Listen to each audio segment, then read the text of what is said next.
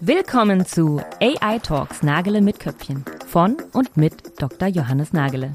Der promovierte Neurowissenschaftler hat seine Liebe zur Forschung nie verloren und spricht mit den hellsten Köpfen über die neuesten Trends rund um KI. Doch statt Business Blabla heißt es jetzt Nagele mit Köpfchen. Liebe Zuhörer, liebe Zuschauer, wir sind ja hier multimodal unterwegs. Ähm, ich freue mich, äh, heute die Maria Eckstein zu unserem Podcast begrüßen zu dürfen. Heute wird es um kognitive Modellierung gehen. Ähm, spannendes Feld. Ähm, und ich würde direkt an die Maria weitergeben. Vielleicht kannst du dich kurz vorstellen mhm. und direkt auch gerne ins Thema starten. Alles klar.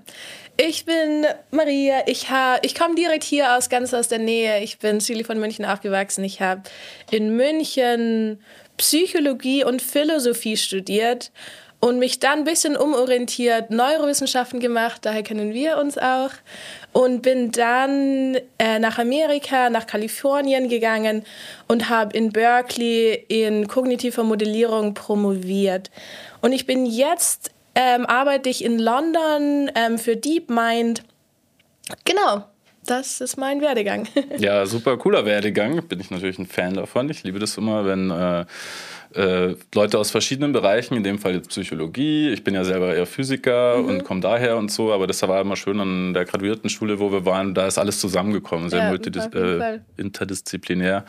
Ähm, tolles Umfeld und man sieht, wohin es die Leute führt. Also ähm, sehr cool. Und dort kannst du deine wissenschaftliche Arbeit jetzt weiterführen, wenn ich dich richtig verstanden habe. Genau, ich bin im Endeffekt immer noch dabei, ähm, zu versuchen, den menschlichen Geist zu verstehen. Genau, meine Thematik ist im Endeffekt äh, zu versuchen, Modelle davon zu entwickeln, wie der menschliche Geist funktioniert, welche Algorithmen oder welche Funktionen in unseren Köpfen ablaufen, wenn wir Tag für Tag entscheiden, was wir tun, wie wir neue Sachen lernen, wie wir Entscheidungen treffen. Genau, das ist so mein, mein Themenfeld. Also wirklich Grundlagenforschung, wirklich ähm, ganz im Kern der Sache verstehen, genau. wie wir unsere Entscheidungen im Alltag treffen, sozusagen. Genau, im Endeffekt sehe ich mich wirklich wie, sagen wir, ein Astrophysiker oder so, der sich interessiert, welche Planeten es gibt im gesamten Universum. Und es hat jetzt, wir wollen jetzt nicht unbedingt zu den Planeten hinfliegen oder ein äh, hm. Space Shuttle bauen, um da eben da hinzukommen. Aber es ist einfach interessant zu wissen, welche Planeten es gibt und von welchen Informationen wir ableiten können, welche Planeten, sagen wir, es, es gibt. Und genauso interessiere ich mich für den menschlichen Geist. Ich will verstehen, welche Funktionen gibt es im menschlichen Geist? Wie können wir die beschreiben? Und es ist natürlich wahnsinnig schwer, daran zu kommen. Ähm, das Gehirn versteckt sich in unserem Schädel und Black selbst Box. Black Box. Und selbst wenn man sich angucken könnte, wie sich die einzelnen Neuronen verhalten, wann die feuern, wüssten wir immer noch nicht genau, was der Geist da eigentlich den ganzen Tag ähm, tut. Und in, das ist, finde ich, das, was es so spannend macht, dass man so ein geringes Signal hat. Man kann einen Menschen beobachten, man kann einen Menschen befragen und davon muss man im Endeffekt ableiten, was der Algorithmus mhm. im Kopf ähm, tut.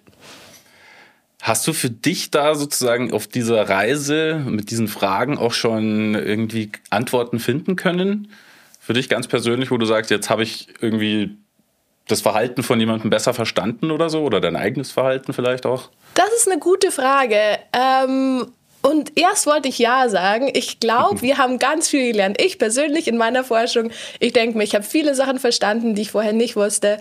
Und auch als Feld gerade in den letzten Jahren sind so viele Sachen passiert, ähm, wo wirklich große, grundlegende Fragen beantwortet wurden. Ob ich mich besser verstehe oder die Leute um mich herum, ich glaube, da kann ich sagen, nö. ich komme mich wieder zurück auf den Astrophysiker, der vielleicht jetzt auch nicht unbedingt besser versteht, wie auf der Erde das Wetter funktioniert, bloß weil er sich für, für Pluto interessiert. So ist es für mich, glaube ich, auch. Das ist eher so eine abstrakte wissenschaftliche Geschichte. Ähm, als, ja, als wirklich was, was jetzt in meinem täglichen Leben, glaube ich, einen großen Einfluss hätte. Um das besser zu verstehen, mhm. besser greifbarer zu machen für unsere Zuschauer oder Zuhörer, wie würdest du sagen, wie ist dein, wie, wie, wie gehst du ran? Also wie, wie gehst du ganz praktisch an, an so, solche Fragestellungen ran? Ja, im Endeffekt, äh, meine Methode ist eben die kognitive Modellierung. Und das funktioniert im Endeffekt so, ähm, jeder hat wahrscheinlich irgendwelche Theorien, wie der Geist funktioniert. Du könntest jetzt sagen, ah, ich glaube, Menschen sind wahnsinnig rational, die sehen was und machen dann ganz klare Entscheidungen. Oder du könntest sagen, ah, Menschen sind wahnsinnig irrational. Ähm, es ist komplett unvorhersehbar, wie man sich verhält. Und man könnte diese Theorien es ist wahnsinnig schwer zu sagen, wer Recht hat und wer Unrecht hat. Und im Endeffekt ist die Methode, diese Theorien wirklich runterzubrechen und ganz genau zu definieren, zu sagen, was bedeutet es, rational zu sein? Oder was bedeutet es, irrational zu sein, sagen wir mal? Was ist die Formel, die mathematische Gleichung, die dieses Verhalten beschreiben würde? Und in welcher Situation kann ich das beobachten? Also was wäre jetzt ganz konkret ein Experiment, das die Leute durchführen würden, wo ich dann entweder das Verhalten erwarten würde oder das Verhalten. Mhm. Und die kognitive Modellierung versucht eben diese Theorien, so wie Menschen sind rational, Menschen sind irrational oder Menschen machen Sachen eher, wo sie dafür belohnt werden oder Menschen machen nicht Sachen, die ein, die ein negatives ähm, Outcome haben. Solche Theorien kann man in mathematischen Formeln aufschreiben, man kann Daten erheben und dann kommt die ganze Mathematik ins Spiel oder Statistik. Man kann diese ähm, Formeln dann auf die Daten fitten, äh, man kann Statistik betreiben, man kann verschiedene Modelle miteinander vergleichen und im Endeffekt ja, dann am Ende sagen, okay, und jetzt wissen wir wirklich ganz äh, rigide, mathematisch, präzise, dieses Modell erklärt Menschen besser als jenes Modell. Mhm. Das ist so die Herangehensweise. Mhm.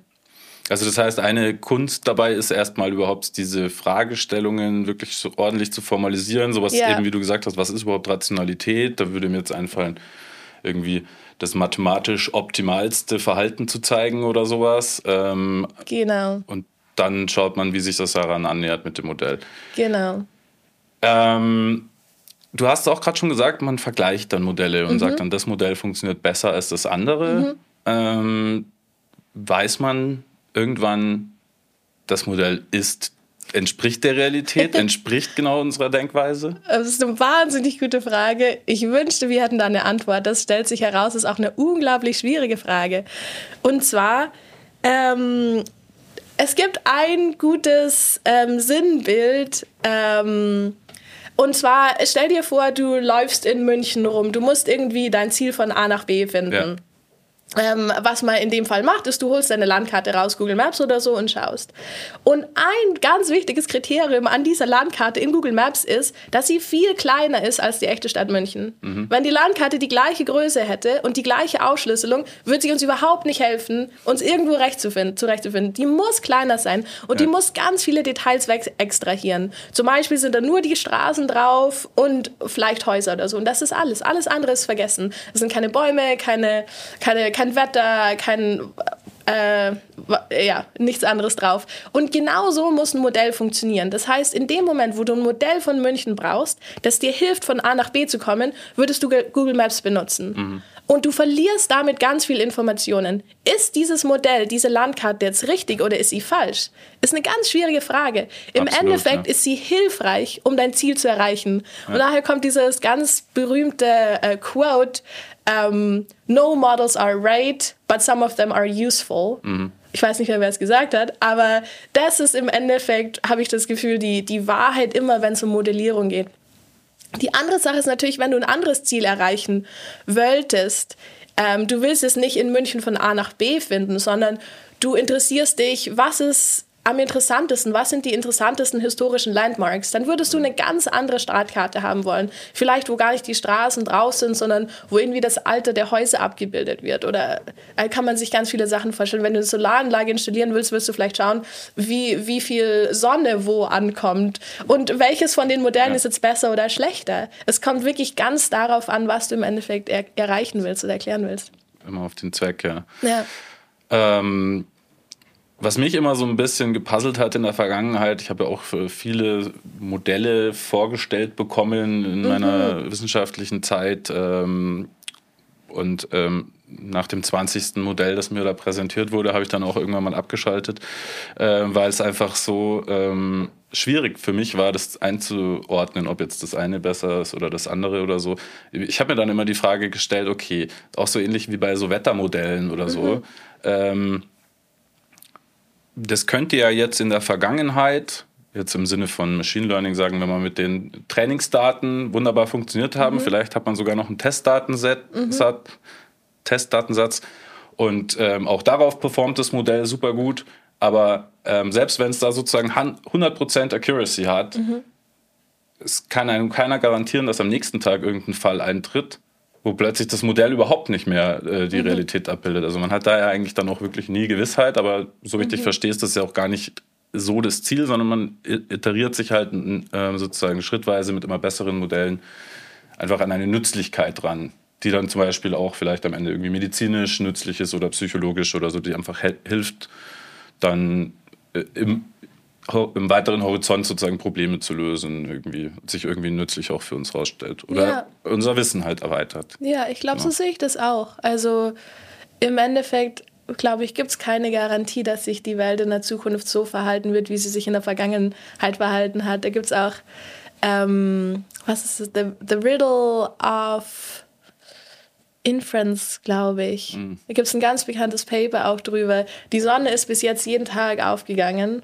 Mhm. Und daraus schlussfolgere ich, dass sie morgen auch wieder genau. ausgeht, genau. ist kein logisch ähm, schlüssiger, ist keine logisch, logisch gültige Schlussfolgerung, stellt sich heraus. Das ist Inferenz, das ist nicht Deduktion, das ist ja. Inferenz. Und ja. Inferenz genau. ist im Endeffekt ja, wir verlassen uns halt einfach drauf, dass es so funktionieren wird. Ich glaube, eine Sache noch dazu, weil du jetzt gerade schon gesagt hast, Training-Daten, Testing, Testing-Daten und so weiter. Ich glaube, das ist wahrscheinlich die Methode, wie wir in Machine Learning oder in Statistik versuchen, um das Problem rumzukommen. Weil die Daten, die Daten vielleicht alle zur gleichen Zeit erhoben wurden, mhm. aber wir einfach so tun, als gäbe es Teil von dem Datensatz noch nicht. Und mhm. dann ähm, finden wir unser Modell anhand von den Trainingdaten und fitten das und versuchen so viel zu lernen, wie wir können. Und dann, wenn wir fertig sind, schauen wir zum ersten Mal den Testdatensatz an und schauen, ob das alles noch ähm, standhält. Genau. Und natürlich wissen ja. wir immer noch nicht, ob das morgen auch noch standhalten wird, aber das ist, glaube ich, das nächste, so, so nah, wie wir nur kommen können, um eben sicherzustellen, dass das Modell generell genug ist. Ja, und ich denke, ja. es ist auch eine sehr natürliche Herangehensweise, weil ich glaube, auch wir selbst funktionieren halt mehr oder weniger so. Wir schließen aus der Vergangenheit ja. auch auf die Zukunft. Ja. Mehr bleibt uns nicht übrig. Und selbst, wenn man jetzt sagt, selbst Logik oder Deduktion basiert ja auch auf irgendwelchen Axiomen und die sind letztlich auch irgendwie Erfahrungswerte. Wir haben ja nicht mal einen Beweis dafür sozusagen, dass 1 plus 1 2 ist, wenn man so will. Das ist halt ein Axiom auf dem man dann alles andere äh, aufbaut. Ja, das ist jetzt ein bisschen ähm, übertrieben, aber ja, so kann man sich vielleicht vorstellen. Ähm, ja, spannend. Also auf jeden Fall ähm, sehr, ähm, ich glaube auch philosophisch sehr spannender, spannender Bereich, in dem du dich bewegst, sowieso psychologisch und so weiter. Ähm, ja, willst du uns vielleicht ein bisschen mehr mhm. dazu erzählen, wie du da konkret vorgehst ähm, bei dieser kognitiven Modellierung? Genau, als konkreten Projekt oder? Zum Beispiel, ja. ja. Oder auch, ähm, also du wirst wahrscheinlich äh, ja Daten auch haben. Mhm. Vielleicht auch dazu mal ein bisschen. Was mhm. sind das für Daten? Mhm. Ähm, was sind das für Experimente, die da gemacht wurden? Ja, ja, also ich interessiere mich vor allem dafür, wie Menschen Entscheidungen treffen. Das ist natürlich ein Riesenthema. Ich glaube, es gibt niemanden, der noch niemals eine Entscheidung vor sich hatte, die schwierig war. Es passiert uns immer. Es ist wahnsinnig interessant, herauszufinden, wie Leute das machen. Ähm, und der erste Schritt ist, dass man das Problem wahnsinnig runterbricht und wahnsinnig simplifiziert. In meinem Fall interessiere ich mich dafür, wie Menschen lernen, ähm, und wie das Lernen die Entscheidungen beeinflusst. Zum Beispiel in einem ganz konkreten Experiment würden die Leute zwei verschiedene Symbole sehen oder vier verschiedene Symbole, mhm. einfach am, am Computer. Ein rotes Dreieck und ein grünes Viereck oder sowas. Und dann sagen wir, entscheide dich, triff eine Entscheidung, welches willst du, willst du mehr. Ähm, die Leute würden eines auswählen, ist natürlich komplett random. Und dann kommt das Lernen ins Spiel. Das heißt, die Leute wählen eins auf und dann geben wir ihnen das Resultat von der Entscheidung. Wir sagen, ah, du hast jetzt zwölf Punkte gewonnen. Und dann können die Leute diese Informationen integrieren. Und dann im, im nächsten Schritt wählen sie vielleicht das andere aus und dann gewinnen sie 70 Punkte und dann haben sie wieder was gelernt. Und so können wir schauen, wie über Zeit sich das Verhalten verändert, wie die Lernkurve aussieht, wie Leute diese Informationen in jedem Trial integrieren. Und ähm, das, so sehen die Daten aus. Das ist wirklich so, wie, wie der Task im Endeffekt funktioniert. Ähm, wenn wir das online machen, können wir viele Versuchspersonen fragen, wir können, was ich, hunderte Versuchspersonen fragen, wenn wir wollen. Und dann kommt die kognitive Modellierung ins Spiel. Und zwar gibt es eine Theorie, Reinforcement Learning. Das ist im Endeffekt eine Theorie, die schon wahnsinnig alt ist, ähm, wo es ursprünglich darum geht, Pavlovs Dog im Endeffekt, äh, Pavlovs Hund zu erklären. Warum ähm, produziert der Speichel, wenn ich mit der, mit der Glocke, Glocke glöckle? Ähm, und Leute haben versucht, das zu erklären und haben dann eben versucht, diese Theorie, dass das eine Erwartungshaltung ist, mathematisch zu formulieren. Und diese Theorie hat die letzten 50 oder, oder vielleicht sogar 70 Jahre überlebt, weil sie sich als wahnsinnig wichtig herausgestellt hat. Und das ist auch eine Theorie, das ist jetzt ein Sidetrack, vielleicht kommen wir da nachher nochmal dazu, ähm, die auch wahnsinnig ähm, viel in der künstlichen Intelligenz äh, mhm. mittlerweile äh, zu tun hat. Auf jeden Fall, diese Reinforcement Learning Theorie ist eine ganz, ganz einfache Gleichung oder zwei ganz einfache Gleichungen. Und die nehmen wir, ähm, schreiben im Endeffekt ein kleines ähm, Computerprogramm in Python, fitten das ähm, an die Daten und machen dann eben diese, diesen Modellvergleich, wo ich vorher ein bisschen erwähnt habe, dass wir verschiedene ja, Versionen davon vergleichen, um herauszufinden, was die Menschen in diesem Task tun. Mhm. Vielleicht nochmal die Brücke hin von, du hast mhm. beschrieben, äh, ihr modelliert eigentlich den Lernprozess, mhm. schaut an, wie die Leute ihr Verhalten ändern, wenn sie äh, gewisse Rewards bekommen, also mhm. Punktezahlen, hast du es mhm. jetzt gerade genannt auch. Ähm, wie lernt man jetzt daraus oder wie übertragt ihr das dann auf Verstehen von Entscheidungsprozessen? Das ist ja, Lernen ja. ist ja jetzt nicht gleich entscheiden sozusagen. Genau, das ist eine super gute Frage. Im Endeffekt kann man diese zwei Prozesse, wenn man das Modell benutzt, gar nicht so gut auseinanderhalten. Das mhm. heißt im Endeffekt, jeden Trial trifft die Versuchsperson eine Entscheidung. Und je nachdem, welche Entscheidung die Versuchsperson trifft, suche ich mir jetzt das grüne Dreieck oder das blaue Viereck aus Je nachdem ist mein, meine Lernerfahrung unterschiedlich. Aber das heißt, in jedem Trial trifft die Versuchsperson eine Entscheidung und hat eine Lernerfahrung. Mhm. Und ein Modell wird davon, wird, wird davon dann gefittet. Das heißt, diese zwei Faktoren sind wahrscheinlich ein bisschen konfundiert. Das ist jetzt spezifisch für, spezifisch für Reinforcement Learning. Vielleicht könnte man sich dann ein anderes Modell ausdenken, das die zwei Faktoren getrennt behandelt. Und das wäre dann genau der wissenschaftliche Prozess, dass man da eben rankommt. Und der Mechanismus, wie die Entscheidung getroffen wird, ist dann äh, implizit eingebaut in das Modell. Genau. Wenn der sich jetzt aufgrund des Lernens in, seiner, in seinem Kern verändern würde, mhm. könnte sowas, äh, würde das ein Problem machen bei solchen Das Versuchen, ist eine oder? wahnsinnig gute Frage. Könnte es auf jeden Fall. Und ich glaube, dass sowas auf jeden Fall passiert. Allerdings kann dieses Reinforcement Learning Modell das überhaupt nicht abbilden. Mhm. Reinforcement Learning sind diese zwei Gleichungen. Eine davon ähm, beschreibt das Lernen und die zweite davon beschreibt, wie man Entscheidungen trifft, basierend auf der Repräsentation, die man gebildet hat in dem Lernprozess. Ja. Und es gibt da keine Veränderung über der Zeit, über die Zeit. Der Algorithmus mhm. ist von Trial 1 bis Trial 200 komplett der gleiche. Der ist der gleiche, ob du fünf Jahre bist, ob du 50 Jahre bist. Der ist der gleiche, ob du ein Pavlovs Hund bist oder ob du ein Mensch bist oder ein Affe oder was ja. auch immer. Und genau um die, an diese Sachen ranzukommen, kann sich der über die Zeit verändern. Ähm, arbeite ich im Moment an anderen Modellen, die diese Gleichungen ersetzen mit neuronalen Netzwerken. Mhm.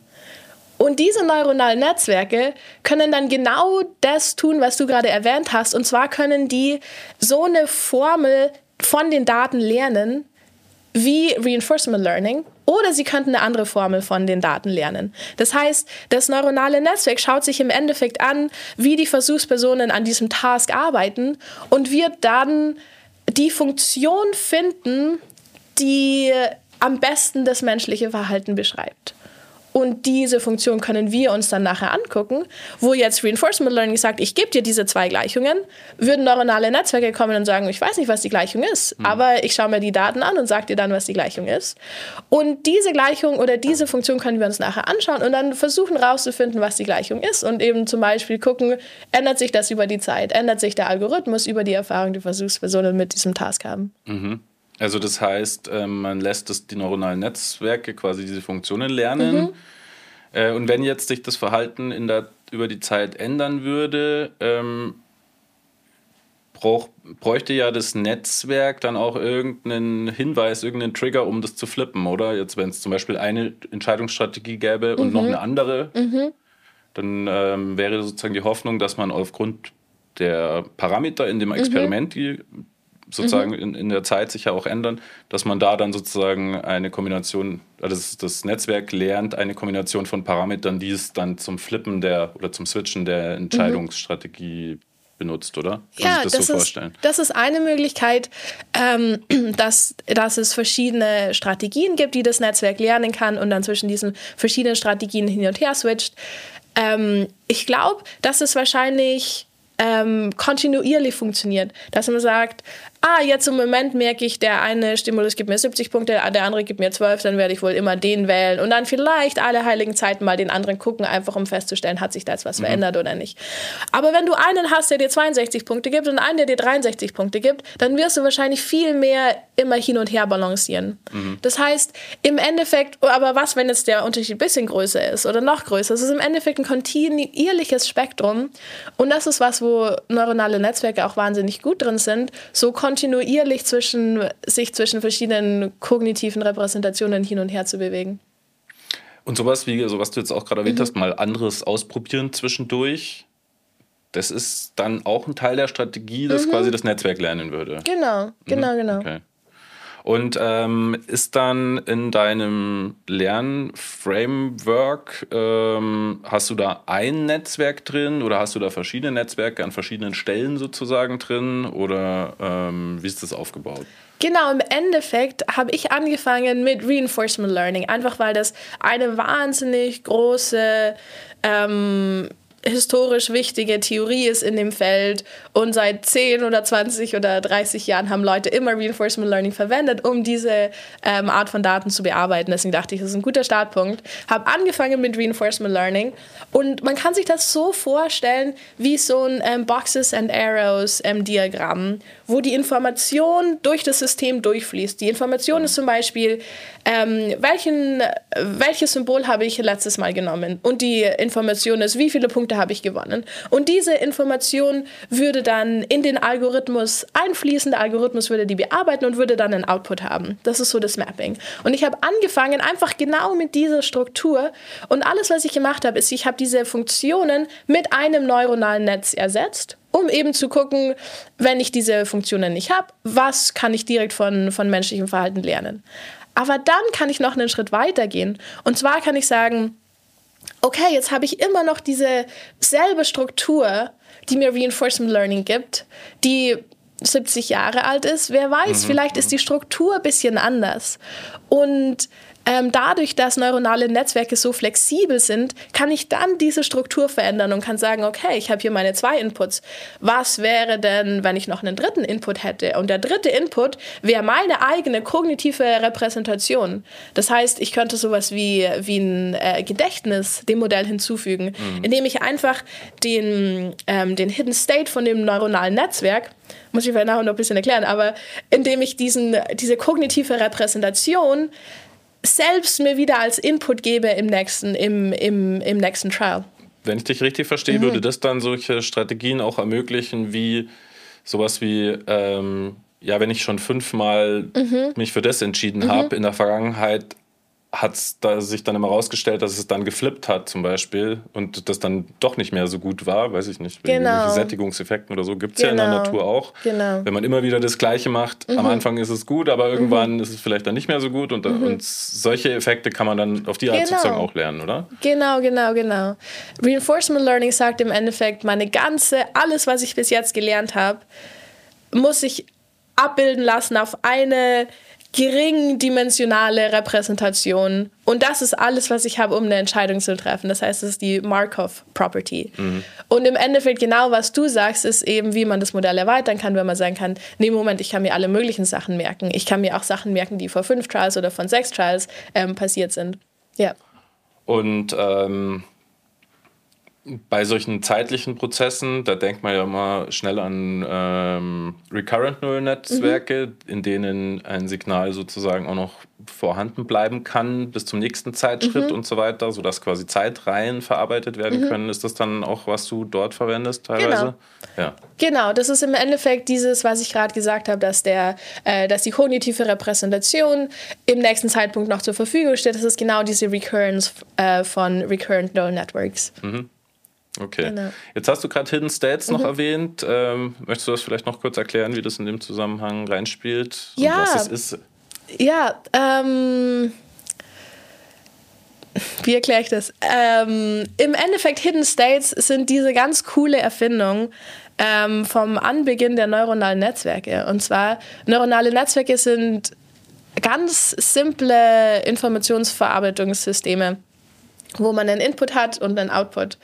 Und der Clou, warum neuronale Netzwerke so wahnsinnig effektiv sind, ist, weil die diese, diesen Hidden State in der Mitte haben. Das heißt, Inputs, das können jetzt bei mir Rewards und, und ähm, Actions sein, das könnten aber auch Pixel von einem Bild sein, gehen in das neuronale Netzwerk rein, werden verarbeitet auf eine Art und Weise, und werden dann nochmal verarbeitet auf eine andere Art und Weise, bevor sie wieder rauskommen. Mhm. Und dieser Zwischenschritt ist ganz wichtig, um komplexe Funktionen abzubilden. Wenn man diesen Zwischenschritt in der Mitte nicht hat, diesen Hidden State, der nicht direkt von den Inputs oder von den Outputs abhängt, dann kann man ganz viele komplizierte Sachen nicht machen. Mhm. Mhm. Und je mehr von solchen Hidden Layern sind es mhm. ja dann auch, äh, mhm. die diesen Hidden State repräsentieren, man da reinfügt, desto näher kommt man ja auch an so einen äh, universellen Computer ran, der quasi jede Funktion eigentlich abbilden kann. Oder deswegen sind die halt so powerful.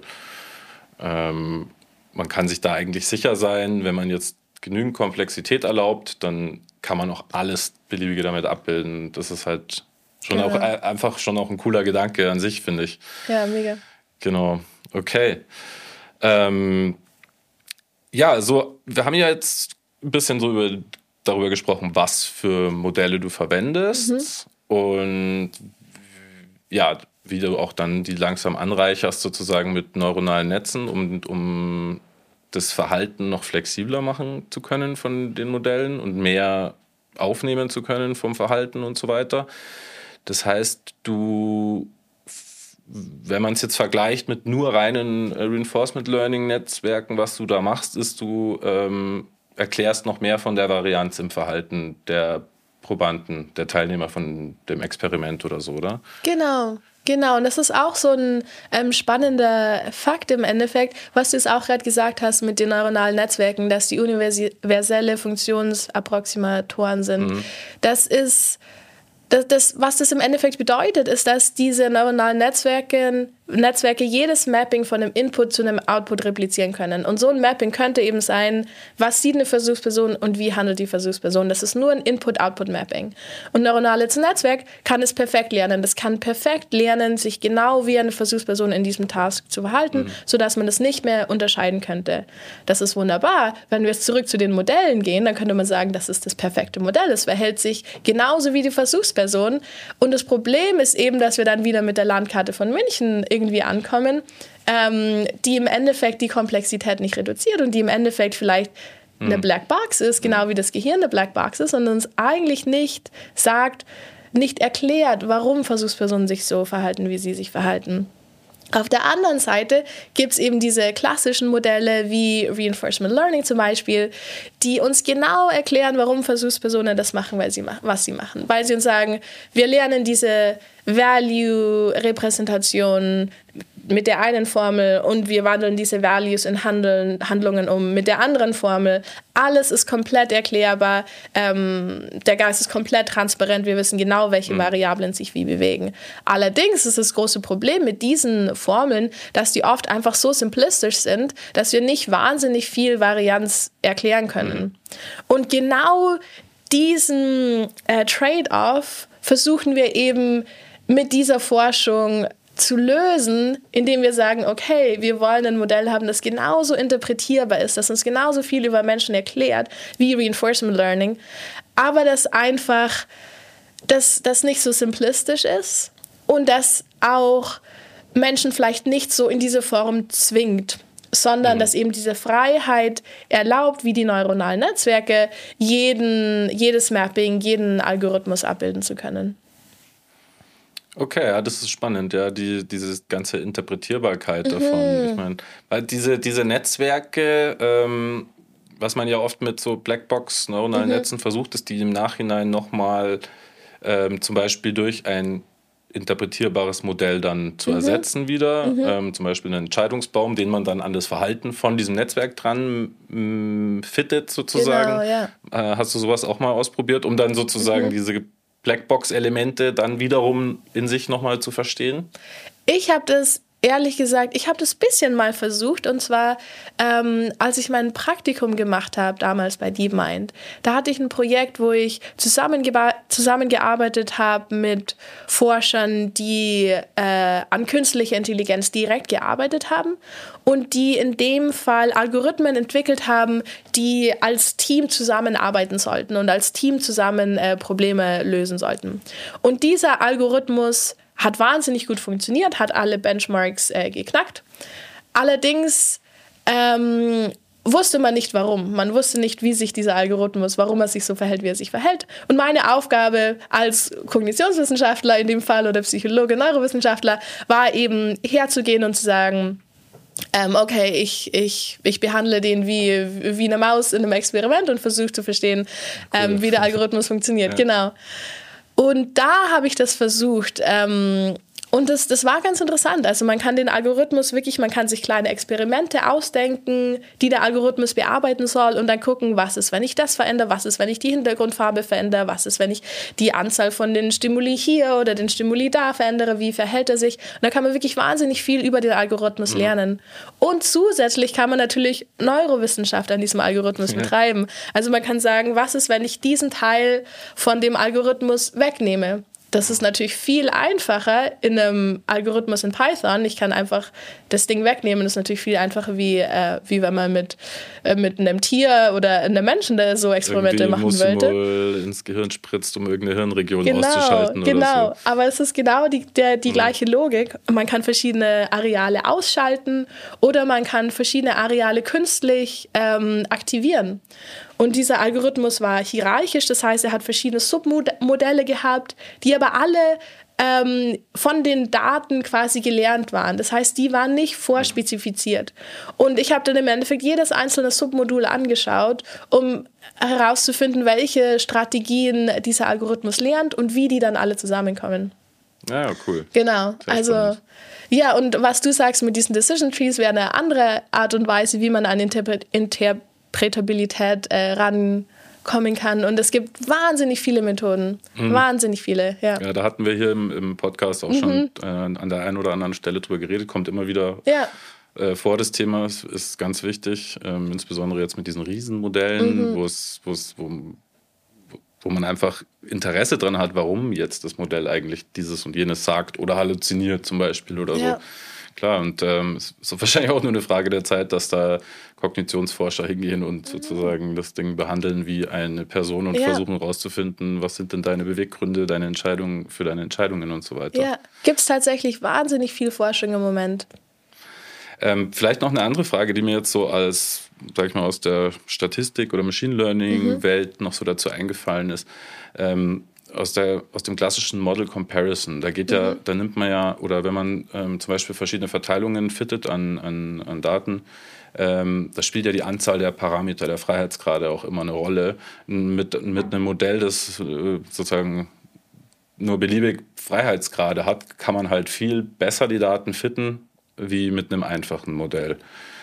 Ähm, dann gibt es so Ansätze, ähm, wo man die, also bei, weiß nicht, Bayesian Information Criterion oder so, ähm, wo man ähm, die Zahl der Parameter sozusagen mit in die Metrik am Ende, die das bewertet, einfließen lässt. Und dann sieht man da oft, okay, das Modell, das nur drei Parameter hatte, ist tatsächlich, wenn man das berücksichtigt, trotzdem noch performanter eigentlich als das Modell mit den 20 Parametern, mhm. was zwar an sich besser war, mhm. aber jetzt unter Berücksichtigung der Zahl der Parameter ist es sozusagen ähm, ist das Modell mit den weniger Parametern vielleicht besser. Das geht vielleicht so ein bisschen in Richtung Occam's Razor mhm. irgendwie, dass man doch mhm. lieber das einfachere Modell nimmt oder mhm. so.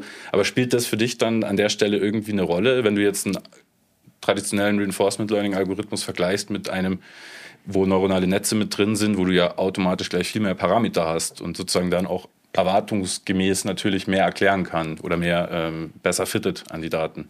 Ja, das ist eine, das ist eine super Frage.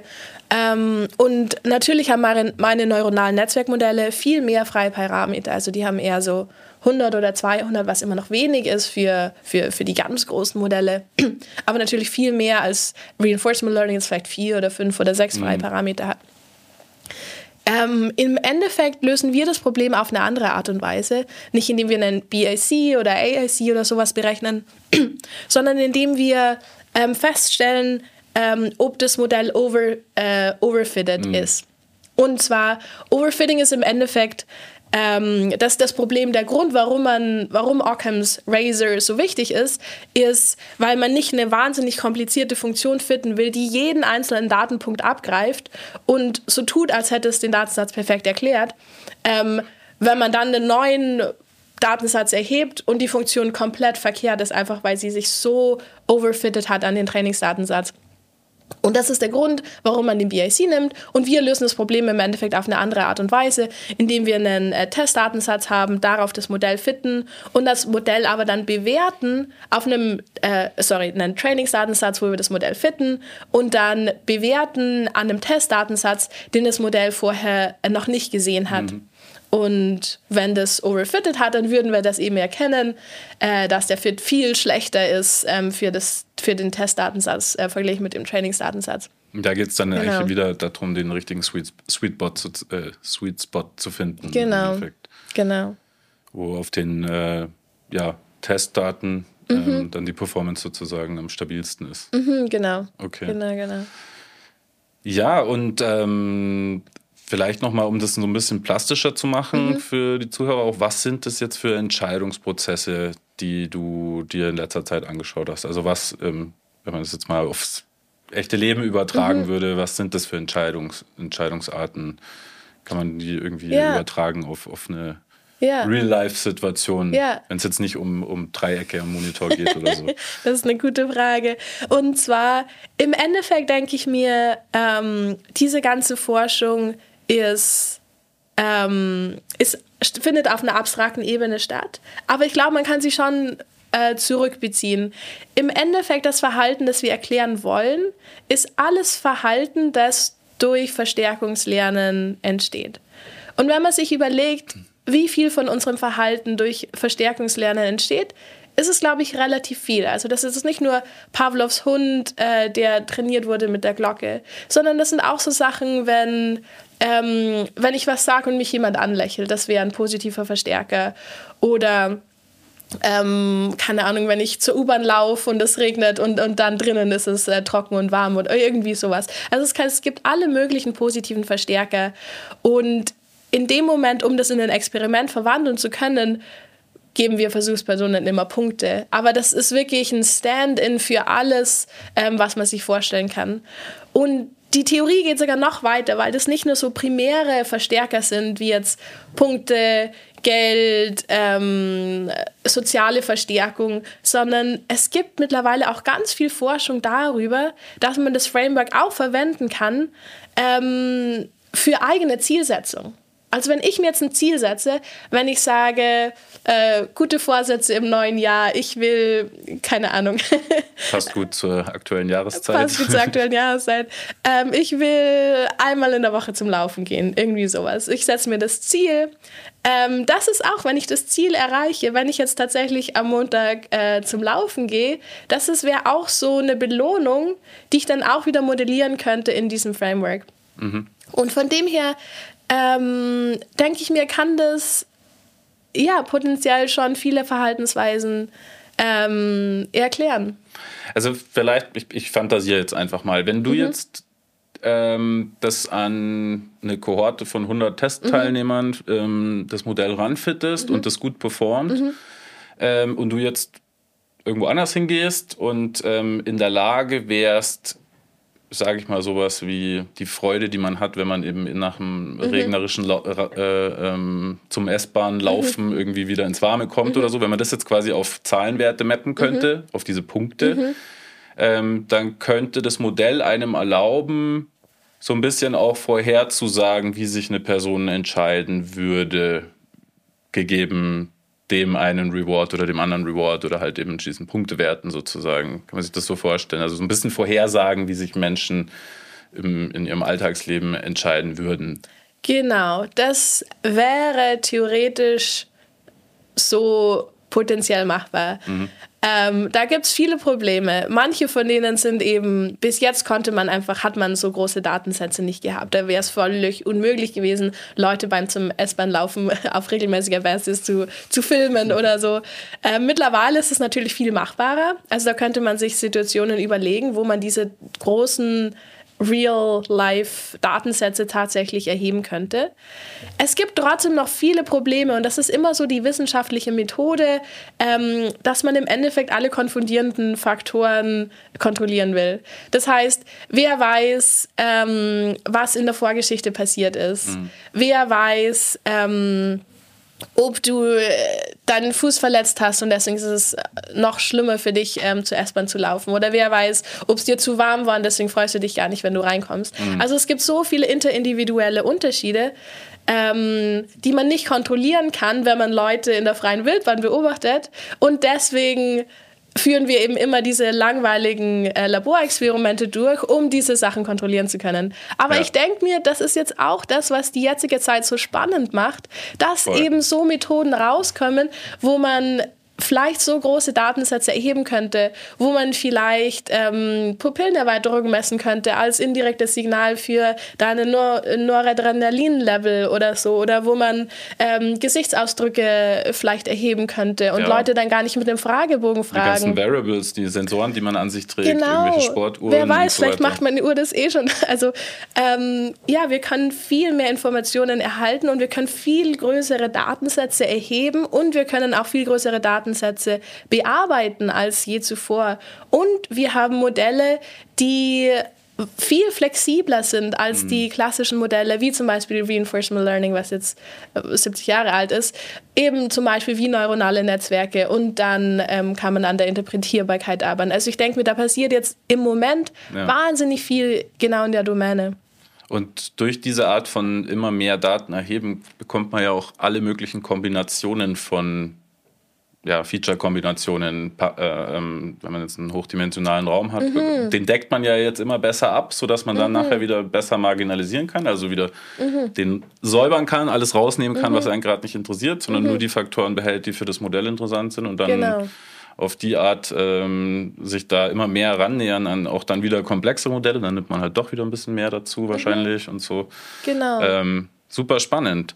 Ja, und ähm, ist ich sag, ich, so pharmakologisch oder auch psychologisch, ähm, ich schätze, es ist besonders spannend für so ein Modell, wenn, wenn mhm. man da als Modell hat und vielleicht mhm. schafft man das über bildgebende Verfahren sogar irgendwie aufs Gehirn zu mappen mhm. und zu sagen, ja, wahrscheinlich dieses Reward-Signal ist da jetzt irgendwie im Cortex vorne mhm. oder im präfrontalen Cortex oder so. Mhm. Dann erlaubt es ja einem auch Vorhersagen zu machen, wo man eben sagen kann, ja, wenn jetzt da die Verbindung gekappt wäre, mhm zwischen diesem und jenem mhm. Element in dem Modell mhm. sozusagen, dann würde sich das Verhalten so und so ändern.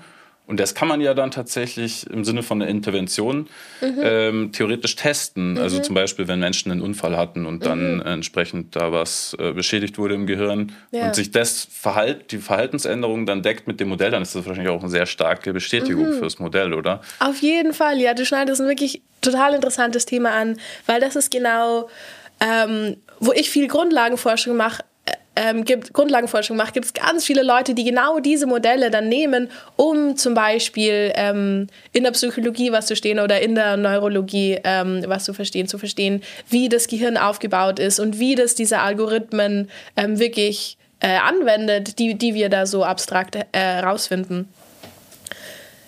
ja, und das das steht und fällt natürlich alles mit der Qualität der Modelle. Wieder, wenn ich ein Modell habe, das ähm, die Varianz in den Daten nicht wahnsinnig gut erklärt, dann kann ich natürlich alles Mögliche sagen, ähm, welche Variablen sich über die Zeit wie verändern und vielleicht macht das Gehirn das aber einfach ganz anders. Und da kommt es natürlich auch wieder ähm, zugute, wenn wir Modelle haben, die viel besser das Verhalten beschreiben, weil wir dann einfach eine bessere Chance haben, ähm, auch zu verstehen, wie das, wie das Gehirn das macht. Und ja, ich, ich finde das wahnsinnig spannend und ich ähm, würde auch, glaube ich, selber mich gerne in der Zukunft mehr mit sowas beschäftigen, wo man so Modelle benutzt, die ich jetzt entwickle, um tatsächlich ähm, in der Psychiatrie, in der Neurologie ähm, so Sachen äh, zu entwickeln und, zu, und besser zu verstehen. Ja. Man spürt auf jeden Fall, dass du sehr für das Thema brennst, dass du sehr für deine Arbeit brennst. Das ist total schön und inspirierend. Ähm, zwecks Arbeit, was ist, was, mhm. wie ist denn so dein Arbeitsalltag dann? Du hast Python schon erwähnt, wahrscheinlich schon mhm. relativ viel Programmierung, mhm. schauen, dass du an Daten kommst und so.